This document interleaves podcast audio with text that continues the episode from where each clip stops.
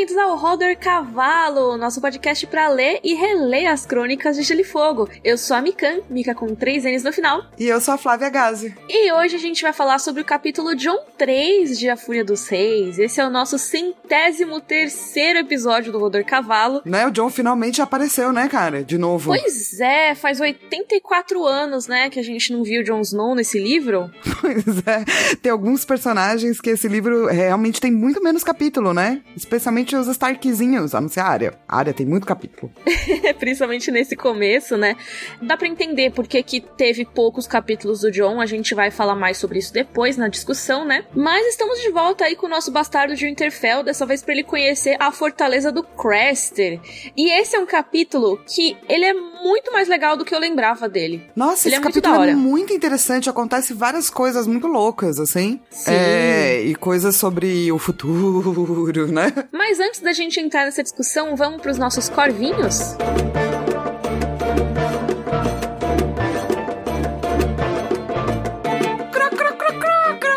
Corvinho chegando!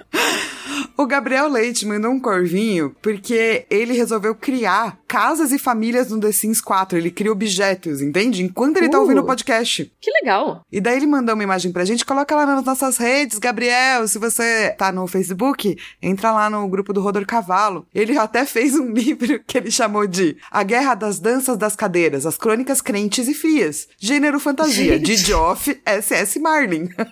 uma trilogia de nove livros resumida em um volume bem confuso. Eu amo que ele evita os processos por direitos autorais. Exatamente. Eu adorei, Gabriel. Por favor, não se esqueça de fazer objetos de corvinhos. Cro, cro, cro.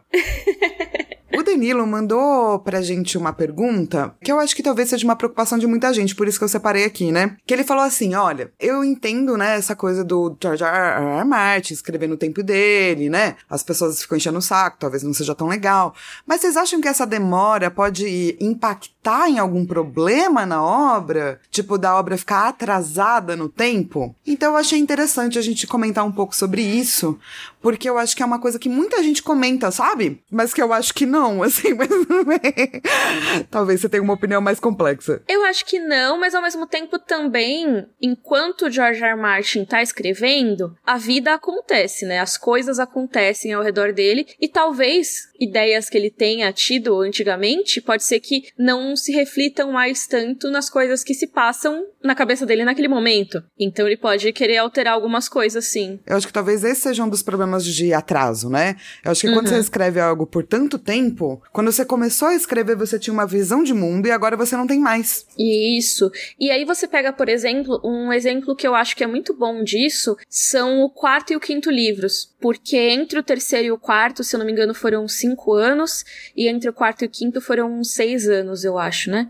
E quando você vai ver, eles lidam com guerra, mas assim, não só a guerra em si, como era nos livros anteriores, né? Mas sim das consequências da guerra e das consequências do colonialismo. Se a gente for parar pra ver, quando que o quarto livro saiu? No meio aí da década de 2000. E o quinto livro saiu quase no finalzinho disso, né? No começo da década de 2010. E a gente mudou bastante, né, nossa perspectiva sobre colonização nesse tempo, né? Sim, os Estados Unidos estavam aí toda no Afeganistão e no Iraque. Isso era uma discussão muito forte entre os americanos, né? E o próprio George. R. Martin era um cara que era muito vocal contra a guerra do Vietnã, por exemplo. Então, assim, é óbvio que a gente não tem como dizer, ah, o autor estava querendo dizer X ou Y, mas, observando de fora, dá para imaginar que isso teve uma influência, sim, na maneira mais pessimista que ele retratou a guerra nesses dois últimos livros, sabe? Por mais que a pessoa mude, um livro sempre marca um, um, um tempo, sacou? Uhum. Então, todos os livros dele fazem isso, que é do tipo ficar, entre aspas, atrasado. Quando você lê uma obra 20 anos depois, já é um mundo diferente, né, do que o autor tava fazendo nas entrelinhas.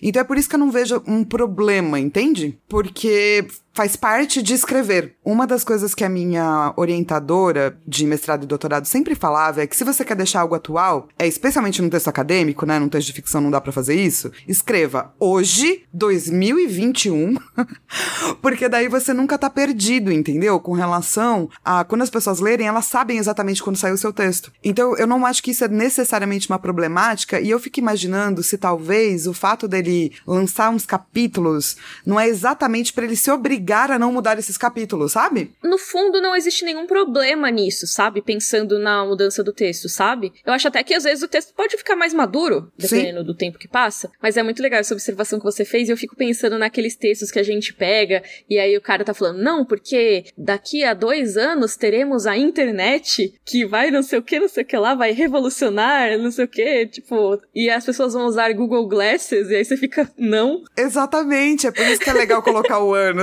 saca? Mas é isso, tipo, todo texto, quando ele sai, ele tem um, um valor dentro do seu momento histórico, né? Uhum. E eu acho que os livros do George R. R. Martin, tipo, vindo agora ou vindo daqui a pouco, também vão ter. E as pessoas Sim. sempre vão falar, cara, ele escreveu esses livros ao longo de 10 anos. Então, quando a gente vai fazer uma, um estudo, uma análise em cima do texto, como você estava fazendo com relação à guerra, né? A gente vai levar isso em conta. Então, eu acho que tá tudo certo, saca? Faz parte. Total. Eu não acho que prejudica, não. Até pode dar uma decantada em algumas coisas, sabe? Deixar Sim. amadurecer com o tempo e tornar mais legais. E eu acho que é interessante pra gente que estuda. Uhum. Né? Porque deixa, deixa um período de estudos, assim. É mais complexo, né? Você analisar. Mas é mais legal, eu acho. Total. Mas é um bom corvinho, né? Porque eu acho que é uma discussão Gostei. legal. É. Eu curti. Quando você começou, eu já pensei, ai não, vai ser um cara cobrando de novo. Ai, não era, eu fiquei feliz. e o nosso último corvinho de hoje é do Carlos Eduardo. Que ele foi fazer aquele teste que a gente falou, né? Do, do das personalidades. Hum. E ele falou que o dele é um resultado que é o ESFJ, que é visto tanto como a Cersei como a Sansa. As duas estariam nesse espectro de personalidade. É a Sansa. A Sansa.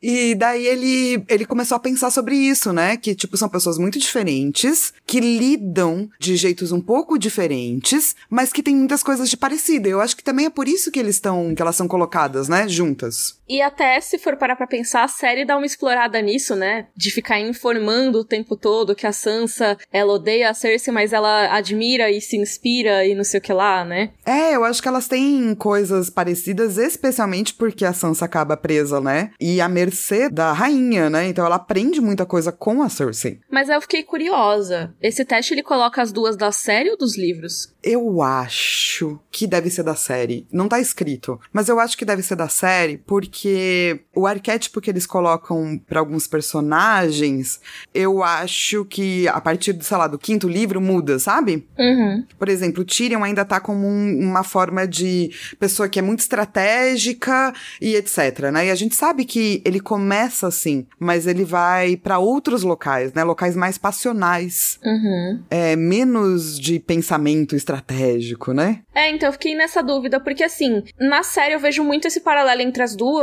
enquanto nos livros, apesar dele existir, eu acho que elas não se encaixariam na mesma personalidade. Mas é claro também que, assim, eu não sei exatamente quão ampla que é essa classificação, sabe? Às vezes não pega as nuances de determinada personalidade e tudo mais, né? É, eu sempre acho que toda classificação a gente tem que tomar cuidado é, quando são classificações específicas, do tipo esse, né? São 16. Uhum. Porque tende a acreditar que todo mundo cabe em certos espectros, e isso não é bem verdade, assim, né, gente? Uhum. Então é divertido, eu acho, mas também eu não acho que dá para levar tão a sério, assim. Desculpa a todos os junguianos, é que eu não sou uma pessoa muito junguiana, que acredita em inconsciente coletivo e pá e pá. Mas mesmo entre os junguianos, esse teste não é lá muito... Não, não. Os neo-junguianos repensam, né? Louvado, né? né? Como é que essa coisa do, do, do inconsciente coletivo, muito mais dentro da cultura, né? Uhum. O Jung mesmo é que via, tipo, a priori da cultura, e é isso que eu não acredito acredito muito, assim.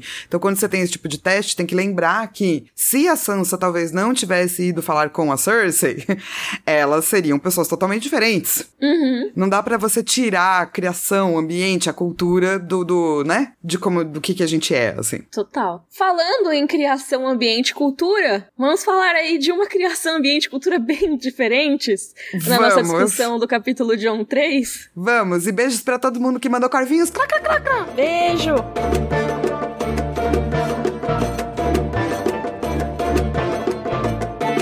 Começando aqui a discussão do capítulo John 3, eu ia pedir pra Flá ler a sinopse, mas eu esqueci de escrever a sinopse. Eu vou fazer uma sinopse do Em ponto rap. de vista. Em rap, não consigo, só você consegue. Ah, isso é muito injusto, eu também não consigo fazer. Ai, tá bom, vai, eu tento, droga. Vai, sushi! John e os patrulheiros chegam à fortaleza. O Crasso tá lá com todas as minas. Não pode pegar em nenhuma das minas. Tem que tomar cuidado pra não criar ferida. Tá tudo úmido, tá todo mundo reclamando. E aí a gente vai ver quem tá mandando. Essa sinopse não tem nada a ver com o capítulo. É mais porque eu tô perdida no meu mito. É isso. Parabéns! A pior sinopse. Que não é nada, não é nem sinopse. A melhor sinopse desse podcast. A gente tenta, gente. Desculpa, tá? Todo... Eu gosto de rap, tá, gente? Des... Peço desculpas. Mas, ó, foi um começo descontraído aí pra gente Um capítulo falar horrível. de um capítulo tensíssimo. Eu fiquei me sentindo lendo uma história do Alan Poe, sabe? Tipo, a tensão Nossa! aumentando.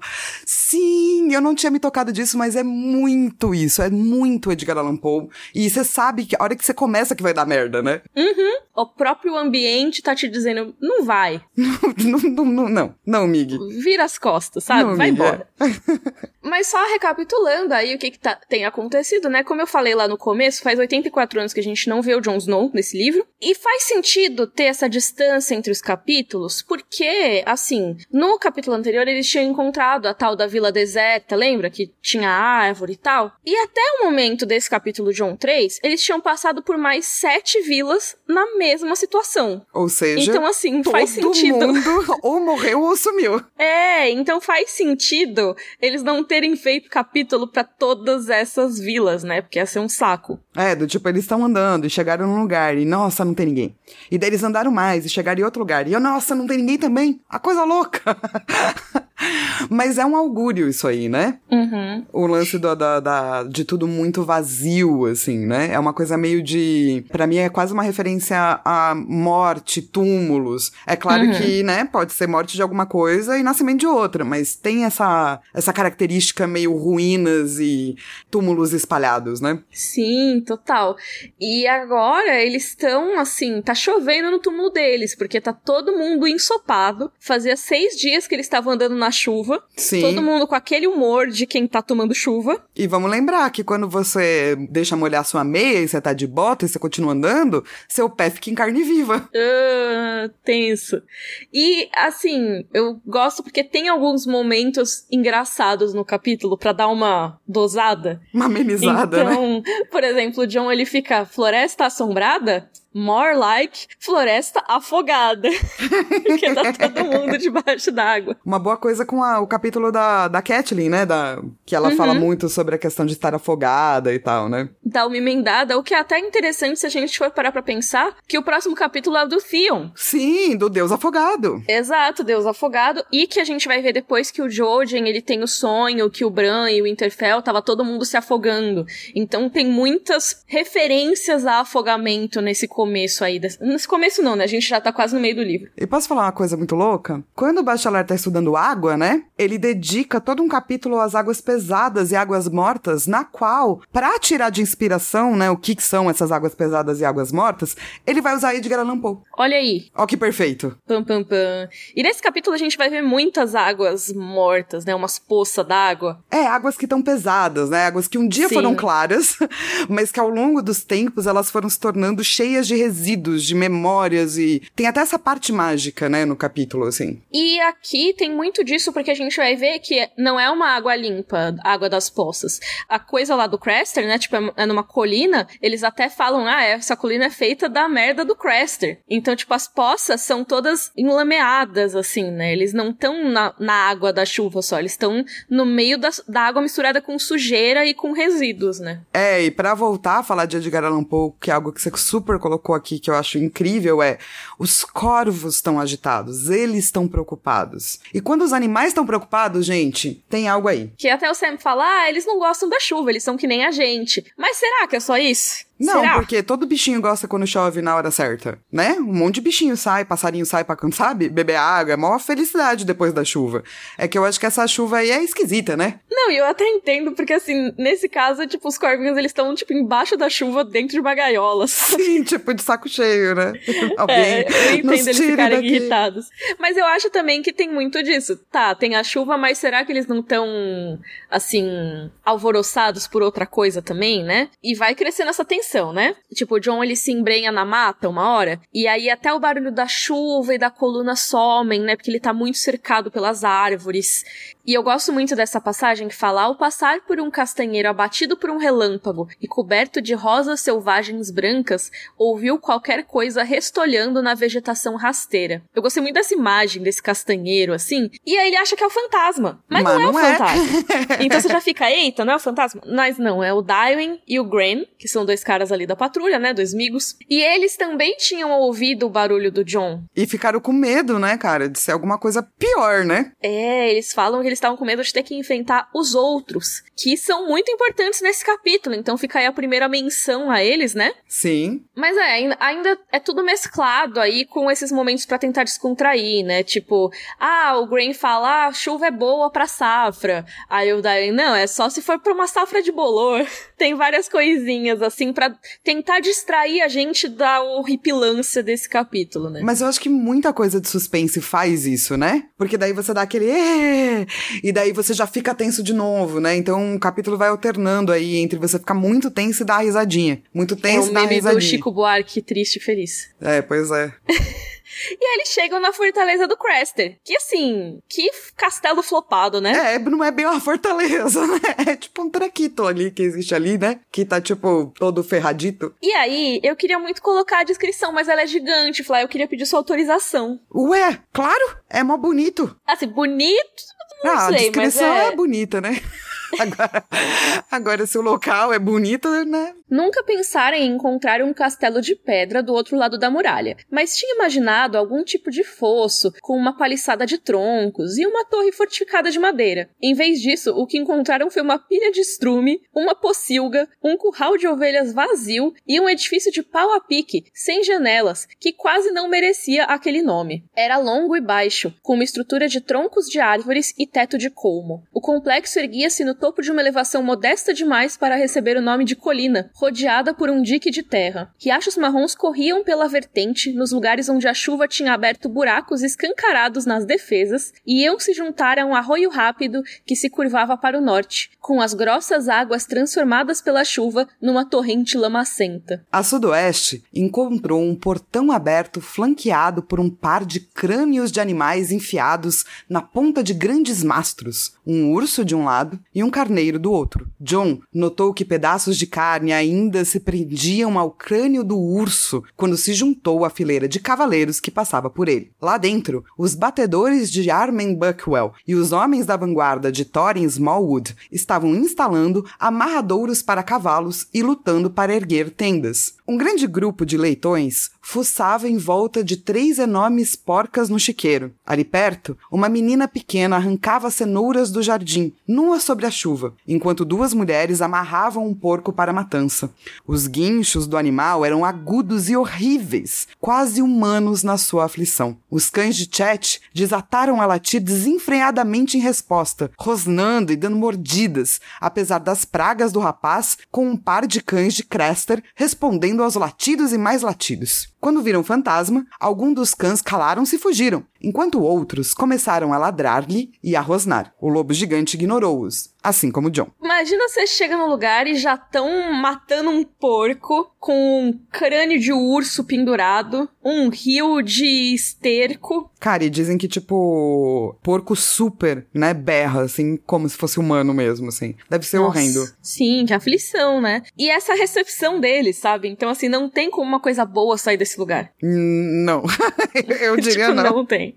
Não tem. E o lance é que o Crester, ele é, tipo, uma das poucas fortalezas, né, e locais que aceita patrulheiros, né? Eles são amigos. Então meio que não tem pra onde eles irem. Ou é ali ou é ali, né? É, depois no capítulo o Mormont até vai falar, ah, então, o Craster não é legal, mas assim, a fortaleza dele muitas vezes significa a diferença entre vida e morte. O que faz sentido, porque pensa, se tá rolando uma tempestade de neve, por exemplo. Sim, pra onde você vai, né, cara? Ou é ali ou é ali. Então é melhor que você, sei lá, pelo menos ache ok aí a fortaleza do Crester. Uhum. E, tipo, não cabe todo mundo, né, den- dentro da casa. Uma galera ia ter que dormir na chuva, assim. É, não ia mudar muito pra maior parte das pessoas, né? Porque cabiam uns 30, 50 homens lá dentro, no máximo. O resto ia ter que ficar pela chuva mesmo e tal.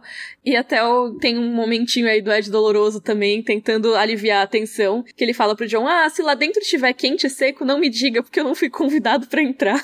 Vou ter que ficar aqui fora mesmo, lá, lá, lá, lá, lá, lá.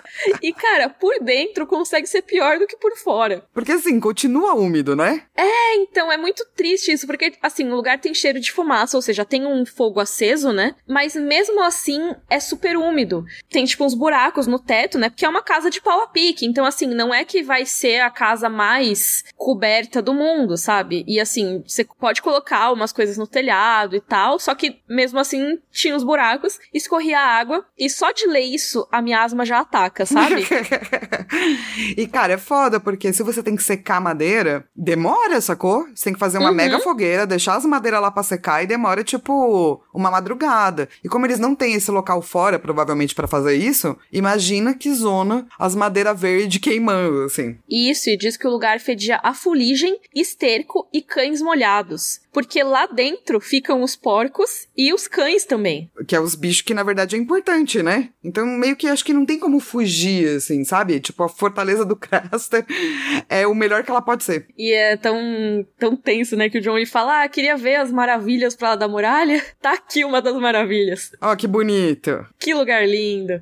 E assim, é um cômodo só, né? É uma grande sala ali, né? Você imagina que 30 pessoas conseguiriam dormir no chão, então é, é relativamente grande, né? Sim. Mas assim, é só esse cômodo. E aí na parte de cima tem tipo um sótão, que é onde o Craster e as mulheres, barra filhas dele, dormem, né? Só isso já é muito bizarro, né? Uhum, pois é. E falando no Craster, cuzão alert pra tudo referente a ele. Não tem como ser diferente, né? Não tem como ser diferente, porque assim, além dele ser cuzão por mil coisas que a gente já vai comentar, mesmo assim ele não é um cara gente boa, tipo, se a gente ignorasse tudo isso, sabe? Não, é do tipo, ele é todo torto, mas ele tem, tipo, um acordos. Ele é um cara de acordos, né? Ele faz acordo com qualquer pessoa. E é legal porque a gente vai conhecendo o Craster também antes de chegar na fortaleza, né? Eu descrevi a fortaleza antes aqui no roteiro, mas enquanto eles estão no caminho, o John ouve várias pessoas falando a respeito dele, né? Ah, e tem um monte de descrições, tipo, maravilhosas. A Sim. pessoa, assim, tipo, gente boníssima, galera. Pois é, primeiro chega um, né? Ah, o Ed Doloroso diz que ele casa com as filhas, que ele não obedece a lei nenhuma além das suas. Aí tem outro que vai falar: ah, tá, ele não é muito legal, mas ele é um amigo da patrulha. Eu gosto do Darwin, que já vai direto ao ponto. Ele diz: esse bro aí é um fatricida, um mentiroso, estuprador e um covarde. A mãe dele era selvagem, dormiu com o homem da patrulha, então ele tem sangue negro. E aí o Sam, tipo, fala: ah, ele é um bastardo, né? E, tipo, na frente do John. Nossa, ele fala, ele é um bas. E daí o John fala, vai, fala, mano. Fala, começou, agora termina. Ele é o ele quê? diz- ele diz, um bastardo.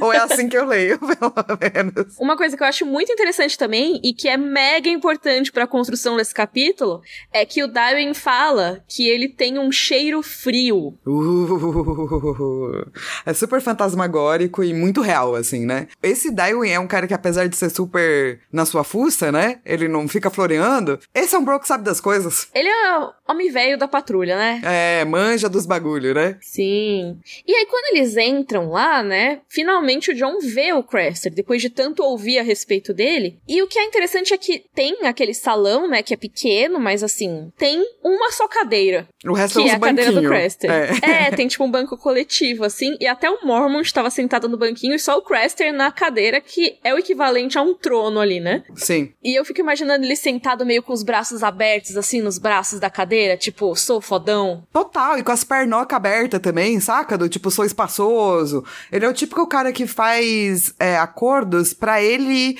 eu imagino, né, parecer e ficar mais fodão, assim, saca? Uhum. Olha como eu sou o, o rei magnânimo aqui, olha como o meu pinto é grande. Meu Deus. pois é, e a gente vê que ele tem, tipo, cabelo branco, então ele já é um cara mais velho, né? O John descreve ele como um aspecto cruel, que ele tem uma orelha a menos, né? E ele perdeu essa orelha por causa de frostbite, né? Que é quando você. praticamente sua pele congela, né? E aí você acaba perdendo partes. É muito comum isso com alpinistas, essas coisas assim, né? Sim. em, chama em português, acho que de úlcera de frio. E assim, tem que. E mesmo que não caia, tem que tirar, né, gente? Porque pode necrosar o resto, assim. Isso, então, é muito comum que você, se você não usar, por exemplo, sapatos adequados pra neve, você pode perder seus dedos do pé, sabe? Isso é real. E imagina morando nessas condições pra lá da muralha. É uma vida muito dura, assim, né? E Uhum. eu acho que o Crester tenta deixar menos dura pra ele, e a partir do momento que ele vai conseguindo, ele vai se sentindo muito chiquetoso. É, mas ele faz isso, né? À custa de mulheres ali, que a gente já vai falar, né? Mas... custa de muita coisa, né? Pois é, muita coisa. Mas assim, ele é o primeiro cara do povo livre que o John viu na vida. E daí ele que é falou, bastante "Putz, interessante. Isso aí, é um- isso aí que é um povo livre. Não sabia como era. E ele pensa nas histórias da velha ama. Sempre a velha ama, né? Sempre. Que ela fala das histórias dos selvagens que tomavam sangue em crânios humanos. E eu gosto muito, muito, muito desse trecho. Que é: Craster parecia estar bebendo uma cerveja diluída e amarela de uma taça de pedra lascada. Talvez não tivesse ouvido as histórias. Muito bom. Eu amo. Diz tanto isso. Sim, muito bom, muito bom. Mas aí é interessante, porque o Craster, ele tem as roupas mais tradicionais ali, de pele de ovelha e tal, mas ele usa uma pulseira de ouro. E como a gente vai ver, isso é muito o modus operandi dele. Ele exige presentes, né, como pagamento pra dar informação e pra oferecer também a hospedagem ali, né? É assim, o cara não sobreviveu sendo nem bacana nem bobo. Pois é. E aí ele até oferece pro Mormont ali os termos da hospedagem, né? Eu acho bastante interessante esse momento, que tem regras muito bem estabelecidas, né? Então, ah, você pode ficar por essa noite, não mais do que isso. É, vocês vão comer meus porcos, imagino, né? Aí o Mormont, não, a gente trouxe uma comida aí pra compartilhar e tal. Ele, ah, tá bom, mas ó, qualquer homem que puser a mão nas minhas mulheres vai ficar sem a mão. E o Mormont só, tudo bem, seu telhado, suas regras. Sim. Logo que eles chegaram, né, o Mormon já tinha falado, ô, diz pra todo mundo ficar longe das mulheres do Craster. É, isso aparentemente é uma das coisas muito importantes, muito marcadas no capítulo, assim, né? Porque provavelmente já aconteceu e já deu ruim. Exatamente. Não fale, não olhe, não, né? não, não, não tenha ideias. E aí, falando em esposas e tal, o Craster, ele olha pro Jon Snow e fala, quem é esse aí? Esse é novo, né? Ele tem o ar dos Stark. E tem, né? Isso, e até isso já é um dos indícios aí de que o John tem sangue Stark. Seja lá quem forem os pais dele, de verdade, ele tem sangue Stark. E é visível pra quem conhece, né, os Starks. Isso também eu Uhum. acho importante, assim, saca? Sim, porque o você de Craster longe- conhece o Benjen, né? Exato, a hora que você olha, você já fala, hum, esse carinha aí, tô ligada, tem o sangue dos Stark. E aí ele fala uma coisa que eu quero outro cuzão alert aqui, porque ele vê, ah, então o John é um bastardo? Ah, que bastardo. Se um homem quer se deitar com uma mulher, parece que a devia tomar como esposa. Bem, é o que eu faço. Nossa. Que assim, querido, você não, não tá tomando ninguém como esposa, você tá mantendo elas reféns e estuprando elas todo dia. Mas enfim, vamos lá. É, tipo, não é que você foi forte, bacana e legal, entendeu? E daí você foi lá e falou, vou, vou te tomar como esposa, e a mina falou, talvez não queira. Não, você só, tipo, pegou as minas que não tem como ter salvação e solução. E, que tipo, são suas filhas e não exato, tem pra onde ir. mano, exato. Ai, é. Uf. É muito péssimo. Enfim, né? Ignorando essa parte, por enquanto, vamos lá. O Mormont, ele fala pro Craster, pô, então tá perigoso aqui, né? Eu podia levar você e suas esposas, né, filhas, pro sul da muralha. Tipo, a gente te escolta e pá, né? Porque, olha, não tem ninguém, né? Tá meio esquisito aqui, né? E daí ele fala, não obrigado. Você acha o quê? Que ele vai me levar? Eu vou fazer o quê? Virar seu empregado? É, vou te Não. servir. Aqui somos gente livre. Craster não serve a ninguém. O que não é verdade, que a gente já sabe, porque logo perto disso, ele diz que ele é um homem temente aos deuses. E os deuses o mantêm a salvo. A pergunta é: day. Quais deuses? E essa pergunta vai se levantando aí ao longo do capítulo, né? É isso, né? O capítulo vai plantando coisinhas, assim, né? Eu sempre, quando eu penso no Craster, eu penso aquela, naquela música Um Homem que Diz Vou Não Vai, sabe? Porque quem vai mesmo não diz. Não. E ele é esse tipo de cara, do tipo, ele tá o tempo todo reafirmando que ele não precisa de ninguém, que ele é fodão, mas na real, o acordo que ele fez é um acordo muito horrível, e ele precisa desse acordo sim, senão tava morto já. E a situação dele tá piorando. Ele não fala isso, mas a gente vai descobrir já já, né? É, e ele fala do tipo, ah, a galera tá indo embora, beleza, os ventos frios estão se levantando, beleza, as minhas raízes são fundas, o que você também fica se perguntando, o que, que será que ele quis dizer com isso, né? Uhum, total. E aí tem mil teorias, mil Ned Pombas, que inclusive mandem e-mails aí pra rodorcavalo.gmail.com pra gente discutir Ned Pombas sobre o histórico aí do Craster. E não se esqueçam que de vez em quando, quando você menos espera, eu e a Mi vamos falar de Ned Pombas na Twitch. É verdade! Pode crer, a gente fez uma live faz um tempinho, que do nada, né, Flá? Do nada, foi tipo, bora, ah, bora, por que não agora? A gente tava as duas ali de bobeira sexta-noite, e aí eu tinha visto um vídeo bem legal do OutShift X, na verdade é o canal spin-off dele, que é o OutSwift X, Swift? que é um vídeo dele descendo pelo iceberg de teorias malucas de Game of Thrones e as Crônicas de Gelo e Fogo. E aí eu chamei a Flá pra gente ficar discutindo essas teorias e, tipo, quais a gente conhece, quais a gente não conhece, quais a gente acredita. Foi muito legal. Talvez isso vire vídeo no YouTube, não sei se vira episódio do podcast. Mandem aí ideias pra gente. Pô, sabe que episódio de podcast podia ser interessante, né? É, quem sabe? Vamos, vamos conversar a respeito. Um- Manifestem-se, um especial, beterrabas. isso. Contem o que vocês acham. E é muito louco, né? Porque ele fala das raízes dele, e daí ele já vira pra uma mulher e fala, ô, mulher, vem cá.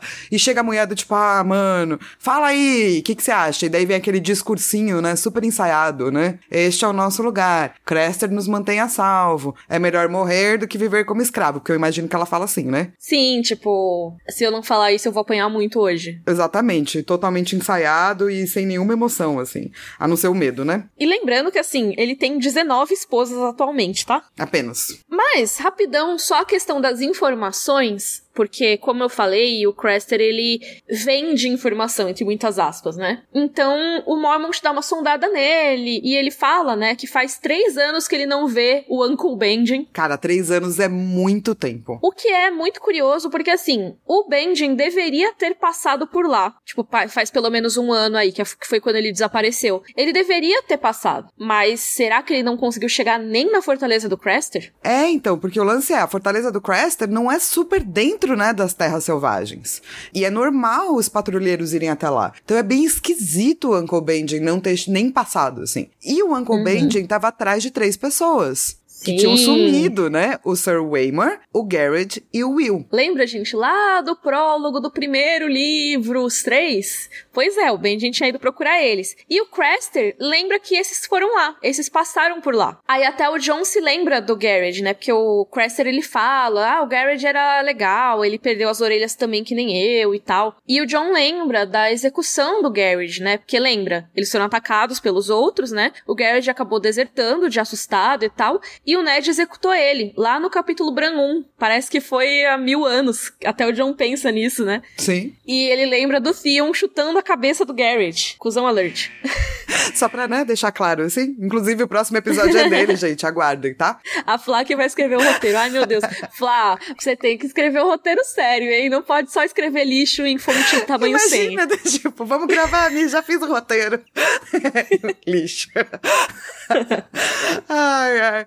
Bom, mas enfim, como ele é um, um, O Craster troca informação, ele sabe como fazer, né? A primeira é de graça, o primeiro gostinho é de graça, o resto você paga. Daí ele fala: Você quer mais informação? Putz, queria tanto um vinho e o meu machado anda tão ruinzinho. Seria tão bom ter um machado novo. Sabe como é, né? Pedindo a propina, né? Pois é, aí depois que pagam, né, pra ele, ele fala, né, que o Mance Raider tinha mandado um cara para recrutar ele. E ele arrancou a língua do cara, o que eu acho maravilhoso. E colocou ali, né? A língua tá ali, ó, penduradinha ali, ó.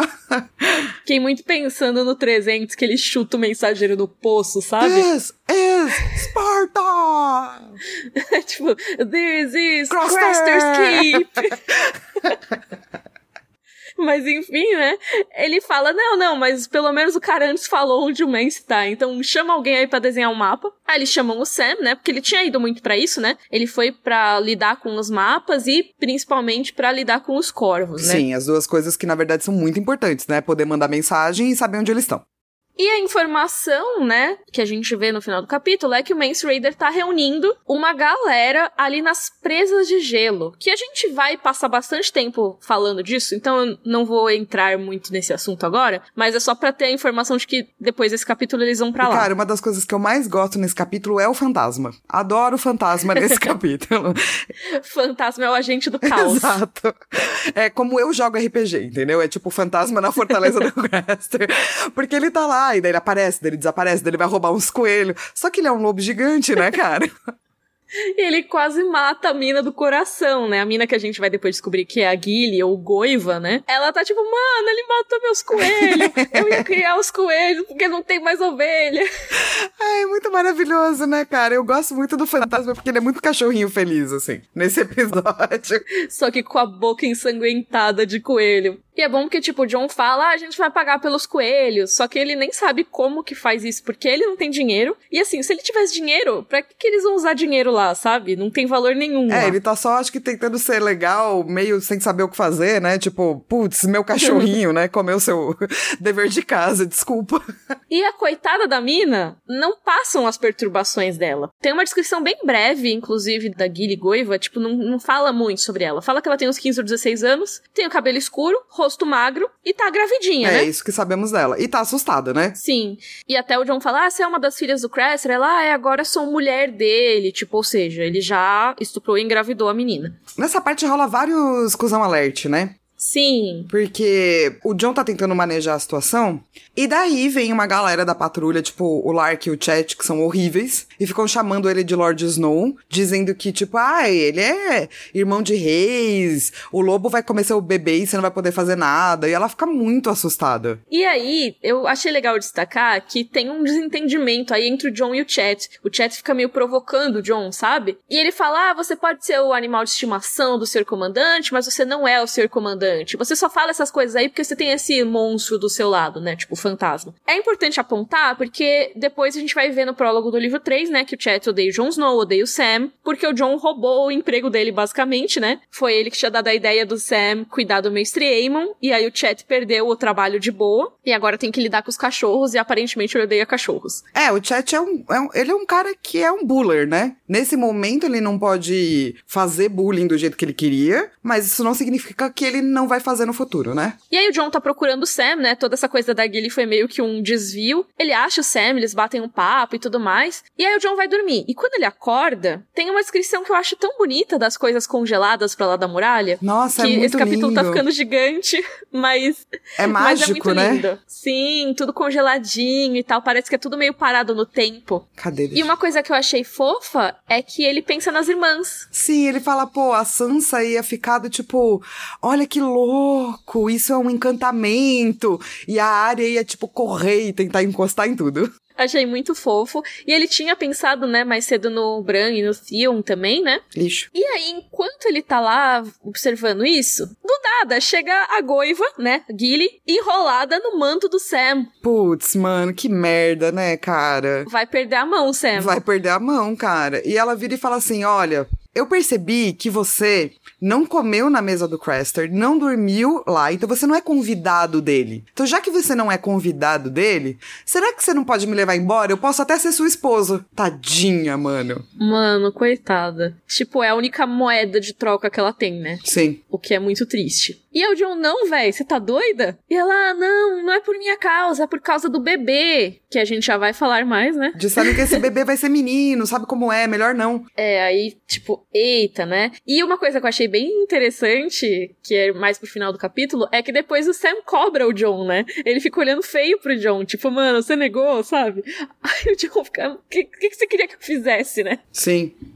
E o coração do Sam é lindo. Sim. Tipo, tadinho, ele é muito ingênuo, óbvio que não ia dar, né, pra fazer. E eu acho muito bom que o John, ele meio que reconhece isso, né? Nossa, ele fica Que envergonhadito, né? É, ele fica tipo, ah, isso era impossível, e além disso, desonroso. Então, por que me sinto tão envergonhado? Porque a mina tá sendo estuprada, caralho. Por isso. Pois é, exato. Tipo, eu poderia ajudar, né, de alguma forma. Apesar de ser impossível, a gente daria um jeito, né? Mas enfim, aí chega a parte terrorzão do capítulo, né? Uh. que ao longo de todos esses momentos tá sendo construído aí um negócio, porque eles estão lá falando, né, o Sam e o John estão falando sobre comida, aí o Sam, hum, que vontade de comer carneiro, né? E o John fica, ah, verdade, né? Tem um curral aí que não tem ovelhas. E o Sam, hum, como é que o Cresser alimenta todos os seus homens? E daí Pois vem é, a então. pergunta, né? Cadê os homens? Não tem homens. Só tem o Craster e um monte de mina. E daí fica uma coisa meio esquisita, né? Porque assim, ó, a Gilly já tava aterrorizada por conta do fantasma. Daí fica aterrorizada por conta da, de toda a conversa que vão comer o bebê dela. E depois ela fica desesperada porque a parteira diz que o bebê dela vai ser menino. E eu acho legal apontar que ela ia criar os coelhos, né, que o fantasma comeu, porque não tem mais ovelhas, então eles precisam de alguma coisa pra comer também. É, porque o John pergunta, né, pra ela, mas, guys. Mas e aí? E daí ela começa a explicar a situação dela, né? Pois é, qual o problema, né, de nascer menino? A ela, ele dá os garotos aos deuses. Quando chega o frio branco, faz isso. E nos últimos tempos tem chegado mais vezes. Foi por isso que começou a dar-lhes ovelhas, apesar de gostar de carne de carneiro. Só que agora já não há ovelhas. A seguir vão ser os cães, até abaixou os olhos e afagou a barriga. Tipo, mano! Então, assim, toda vez chega lá o frio branco, né? Que a gente já viu aí acontecer no prólogo, que chega aquele frio. Depois também quando as criaturas ressuscitam no capítulo do John lá no livro passado, né? Sim. Então, assim, quando chega esse frio branco, o Cresser vai e sacrifica alguma coisa. Ele dá aos meninos, só que não tem mais menino. Aí vai dar ovelha. Aí não tem mais ovelha. Aí vai dar dar o os quê, né? cachorros.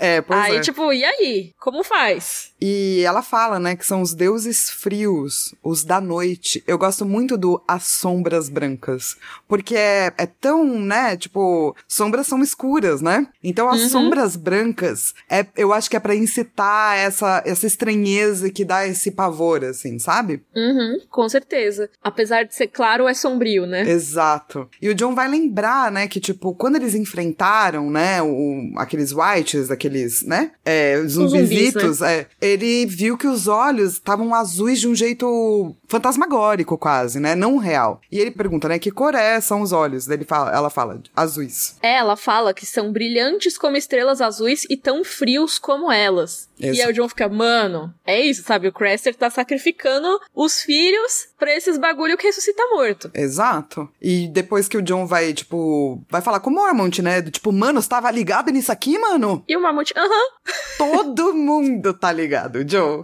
até o seu tio Benjen sabe. Aí o John fica indignado, né? Porque como assim? Tipo, o cara tá sacrificando humanos. Sabe? E o Mormont vai explicar. Ó, então, né? Os selvagens servem a deuses mais cruéis do que eu ou você. Aqueles garotos são as oferendas de Craster. As suas preces, se preferir. Pesado. É muito pesado e é muito interessante a questão da moral, né, nesse capítulo, porque o John fica, mas mano, não, cara, meu pai inclusive diz que tem umas pessoas que não vale a pena e o Craster é uma delas. Daí ele fala, mas não vale a pena mesmo? Porque, E além né? disso, né? O Craster não é homem deles. Tipo, eles fazem uma relação comercial ali. Sim, o Craster ele fala, mano, o Craster não, não, não jurou nada para ninguém aqui. E a patrulha tem outras guerras a travar, ou seja, é meio que um meio termo moral ali, né? É, tipo aquele mal necessário, né? Porque também é. sem a fortaleza do Craster, quantos patrulheiros não teriam morrido? Mas é pesado, puxado. É, e ele tá mostrando isso no livro inteiro, né? Quando chega a guerra, quando chega a morte, a moralidade é a primeira a ir embora, né? E até tem uma discussão que é bem complicada, né? Porque eles falam das esposas e o Mormont fala: Ah, eu acho que assim, uma prece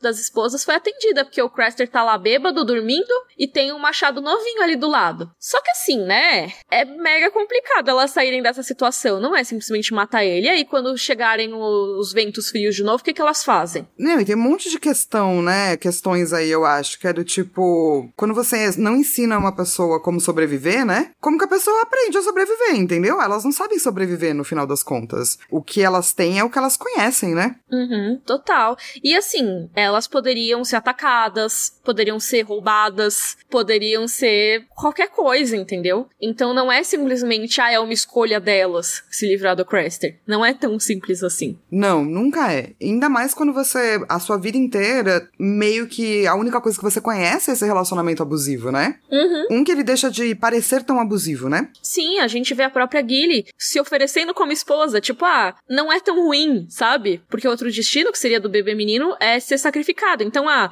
a menina crescer e virar a esposa do Craster não é tão ruim comparado a isso, tipo, na cabeça dela. E além de tudo, qual é a ferramenta que essa mulher aprendeu para sair dessa situação? Não tem ferramenta. O fato dela uhum. ter ido falar com o Sam já é de uma coragem muito grande, assim. Porque ela não tem nenhum outro recurso, ela não aprendeu nada além disso. Então eu acho, tipo, ela extremamente corajosa. Total. Enfim, Craster cuzão. Craster cuzão. Que bom que ele vai morrer, entendeu? Aquelas. É, vai morrer.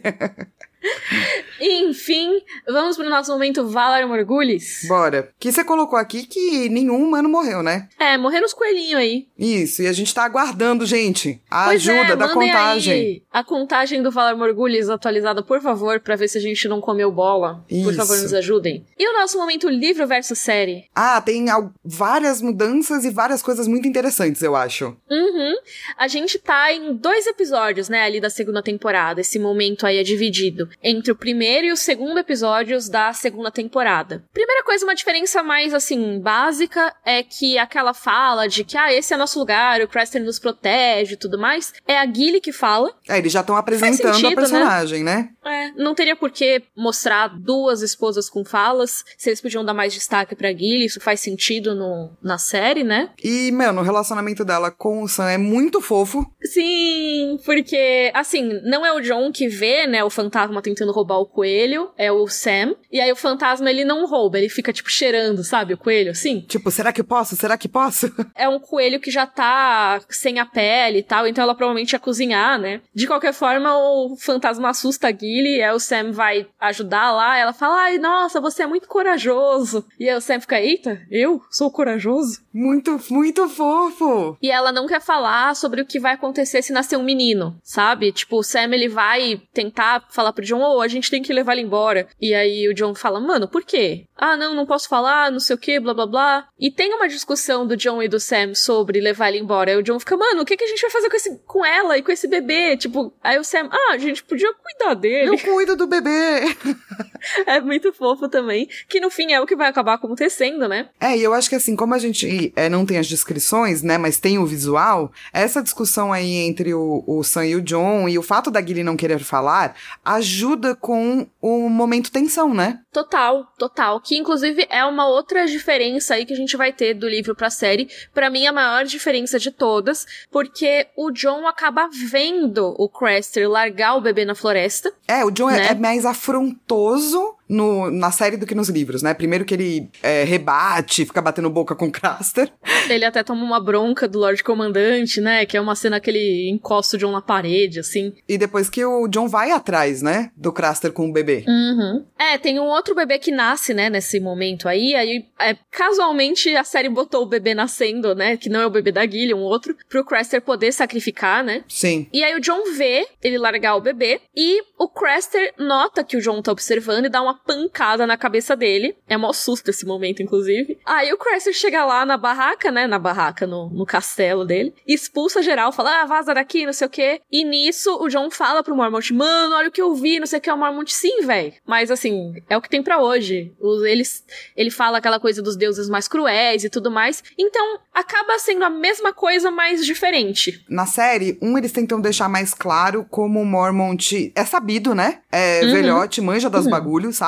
E como ele tá tentando preparar o John, né? Uhum. Então, essa coisa de pôr na parede, blá blá blá, assim. E ao mesmo tempo, acho que se a Guilherme apenas contasse o que acontece, não seria tão impactante em termos de audiovisual mesmo, né? Do que se a gente visse. Então faz sentido. É, porque no livro a gente teve aí páginas e páginas de uma construção de tipo, ah, ele não viu nenhum homem. Ah, as ovelhas estão acabando. Ah, não sei o que, não sei o que lá. Na série, isso teria que ser feito em muito mais tempo para ser da mesma forma, né? É, exato. Então, se você tá no audiovisual e não dá para você, né, levar dias e dias para fazer uhum. essa exposição, então o melhor é você ter o John mesmo seguindo o Crester, assim. Eu, eu não acho uma adaptação ruim, eu acho uma adaptação bem normal de audiovisual, sabe? Total, eu também acho. Até mesmo o John fazer merda, sabe? Aham, uhum, eu, sim, eu acho sim, que sim. explica melhor quem é o Craster e tal. É mais afrontoso, John, né? É, eu acho que precisava de alguém sendo mais afrontoso para explicar o que é o Craster, e daí uhum. nada melhor do que ser a pessoa que é o herói, né? É a pessoa que uhum. tem a uhum. boa moral versus a moral ruim, né? E vamos pro nosso momento Joffrey. Bring me his head. Puta, mano, é o Craster, né? Não tem como ser outra pessoa, né, Mi? Pois é, tem que ser o Craster. O seu também, né? É, é o meu também. Não, não tem como. Cusão alert pra ele. E qual que é o seu momento Dracarys? Dracarys. Acho que o meu momento Dracarys é a tensão do capítulo, culminando aí na gente descobrir que os bebês estão sendo sacrificados e que acabaram os bebês. Acabaram os bebês. tipo o cara lá, eu vim aqui chutar bundas e mascar chiclete e acabou meu chiclete. tipo os White Walkers. Maravilhoso. Eu vim aqui matar geral e roubar bebês e acabaram os bebês. Muito bom.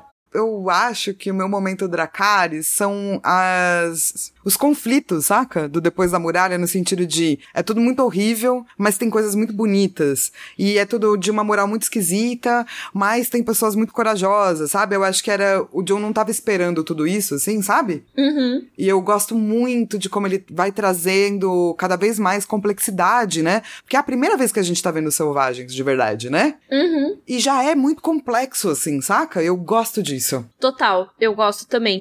Não é uma saída fácil, né? Tipo, não é colocado como vilão que bebe sangue no crânio, que nem a velha ama fala, mas também não é, tipo, o bom selvagem, entre muitas aspas, que é esse termo bem racista que costuma ser usado, né? Sim, então eu acho interessantíssimo, assim, essa apresentação desse outro povo, né? Porque você vai ter esse conflito Craster-Gilly, saca? Uhum. E eu gosto do conflito Craster-Gilly. Total. E em breve a gente vai conhecer mais ainda do Povo Livre, com vários personagens bem singulares, eu tô bastante animada. Sim. Mas ainda vai demorar um pouquinho mais. Sim, vai ser muito legal. Essa parte da, da, da, jornada do John é muito legal, né? Uhum. Ele... E chegamos ao fim aí da nossa discussão do capítulo John 3 de A Fúria dos Reis. Teve, teve tudo. Teve brincadeira, teve lobinho correndo, teve piada, teve medo, teve magia. e na semana que vem a gente volta com a discussão do capítulo Theon 2. Ai, meu Deus. E ó, gente, não esquece que se você puder, você pode nos ajudar com a nossa campanha do Padrim, padrim.com.br barra Cavalo, pra gente continuar aí fazendo esse podcast semanal. Um real ajuda. Se você não puder ajudar com dinheiro, você pode ajudar com a sua voz nas mídias sociais. Vai lá e fala bastante da gente. Sim, e você pode nos seguir nas nossas redes sociais, que é tudo arroba Cavalo. Ou também, se você quiser ostentar aí sua beterrabice e furiazice, você pode comprar nossas camisetas, canecas, cadernos, capas de celular e muito mais coisas em chicorei.com.br barra roder tracinho cavalo. Perfeito. Você sempre fala isso muito mais perfeito que eu. Como assim? Eu sempre faço, tipo, é, chicorei.com.br barra tracinho. eu sempre faço. barra Rodor Tracinho Cavalo. Vão lá na Chico Rei pra conferir nossos merch, que é que nem os americanos falam. Chiquetésimas. Não esquece de mandar um e-mail pra gente, é rodorcavalo.gmail.com E todos os links, todos os vídeos relacionados estarão lá no nosso site, que é rodorcavalo.com.br. Lá você também pode ouvir todos os episódios e ver as nossas artes lindas de capa que são feitas pelo estúdio Bonnie Clyde, nossos parceiros aqui no podcast. Então a gente se vê na próxima semana com o nosso episódio 104 sobre Theon 2, A Fúria dos Seis. Rodor! Rodor!